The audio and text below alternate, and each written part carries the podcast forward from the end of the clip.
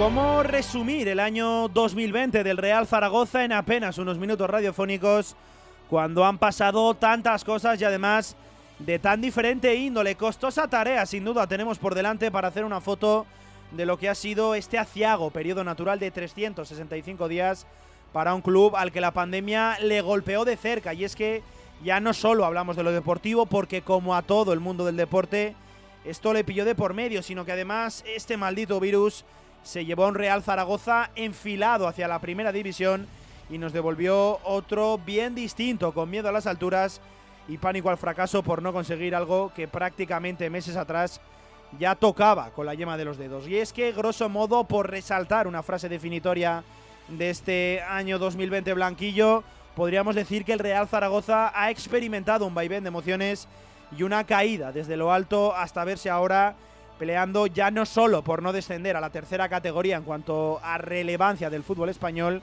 sino, ojo, por no desaparecer al final de esta misma temporada. Cronológicamente hablando, el año empezó bien, muy bien para el Real Zaragoza de por entonces Víctor Fernández. Desde el primer partido de enero hasta el mismo parón del fútbol por la pandemia de la COVID-19, el equipo fue capaz de encadenar, ojo, 12 partidos sin perder, asentándose en puestos de ascenso directo con 5 puntos de ventaja sobre sus perseguidores y acechando el liderato de la categoría. Y ahí, justo en ese momento, ocurrió lo que todos ya sabemos. Dos partes que nunca podemos descuidar en lo que es el fútbol. Y es que el fútbol es un deporte. Y en este caso es un deporte de contacto, es un deporte de fricción. Y donde hay contacto y hay fricción hay un alto riesgo de contagio. Y eso no se nos puede olvidar. Por tanto, yo creo que eh, la postura de Zaragoza es absolutamente razonable en cuanto a que el fútbol es un deporte de, de contacto y de fricción. Y luego está la otra parte que también creo que, que abandonamos, y es que el, el fútbol es un espectáculo.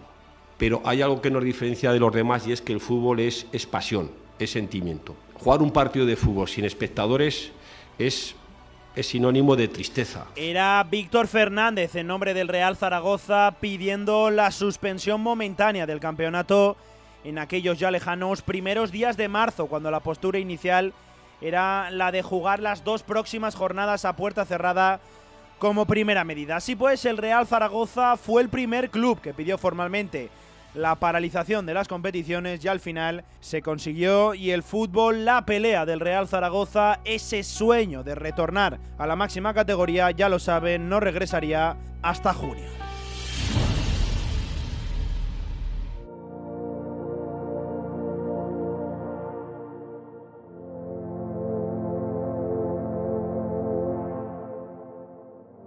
Incertidumbre, preocupación y melancolía fueron los sentimientos que ocuparon los corazones zaragocistas durante la cuarentena, mientras que para mantener entretenida la sociedad en algún que otro canal nacional emitían los capítulos aquellos más bellos e históricos del Real Zaragoza, precisamente este, su hinchada, su masa social, aguardaba el retorno del fútbol para volver a escribir uno de ellos, otro más y soñar con retornar al sitio del que nunca debió salir.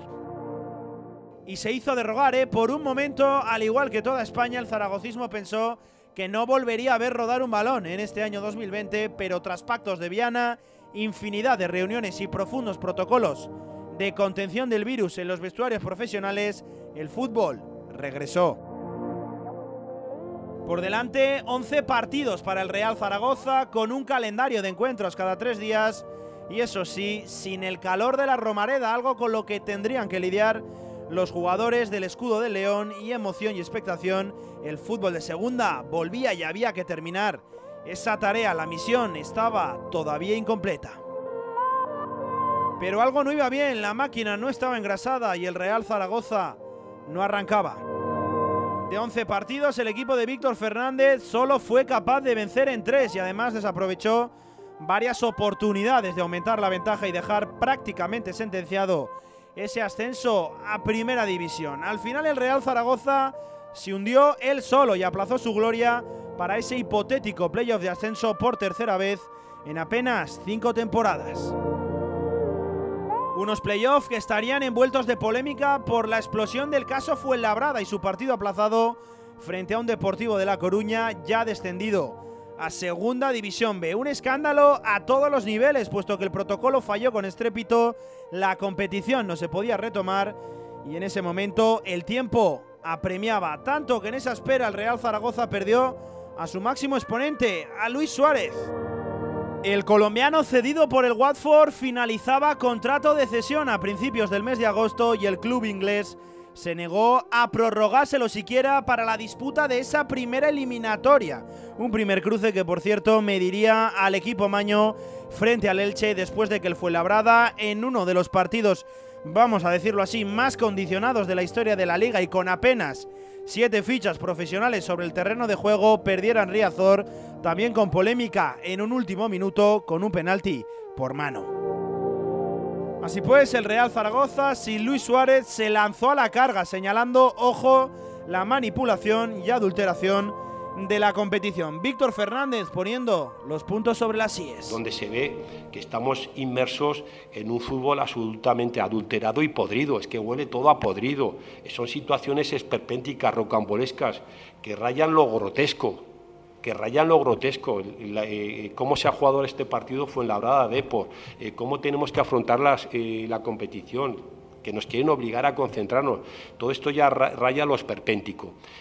Que los logros deportivos hay que alcanzarlos en el campo, que es lo que ha hecho el Zaragoza a lo largo de toda su historia el, que, el que quiera que se pase por las vitrinas del Zaragoza, que se pase por las vitrinas del Zaragoza, verá todos los, eh, los títulos y todos los títulos que tiene de los campeonatos que han conseguido, etcétera, etcétera, y verá dónde lo hemos conseguido y los encontrará en las vitrinas, ahí. Y eso es lo que hemos hecho a lo largo de la historia, defender nuestro crédito en el campo.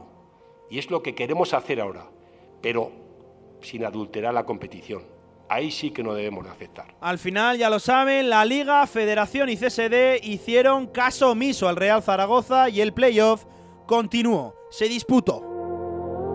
Unas eliminatorias donde los maños cayeron en el terreno de juego a las primeras de cambio frente a un rival que a la postre acabaría ascendiendo a primera división. El Elche y el Real Zaragoza se tendría que conformar continuando un año más en segunda división, el octavo consecutivo alejado de primera.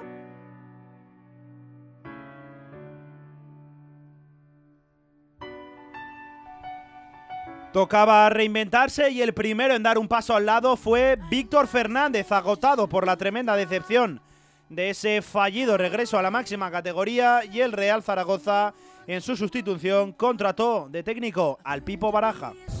Estamos hoy aquí para presentar al nuevo entrenador del Real Zaragoza, eh, Rubén Baraja, un entrenador que desde el primer momento no cuajó en el club Maño, 10 puntos de 30 posibles, dos de ellos gracias a esa alineación indebida del Alcorcón. Y un equipo demasiado plano acabaron costándole el puesto a Baraja tras 10 jornadas al frente del Real Zaragoza. Y llegaba Iván Martínez. Y, bueno, el nombramiento de, Iván Martínez como entrenador. Un hombre de la casa, pero el nombre de Víctor Fernández también volvía a planear en el entorno de la Romareda, a la vez que la presión y la crítica alrededor de Lalo Orantegui, el director deportivo, crecía.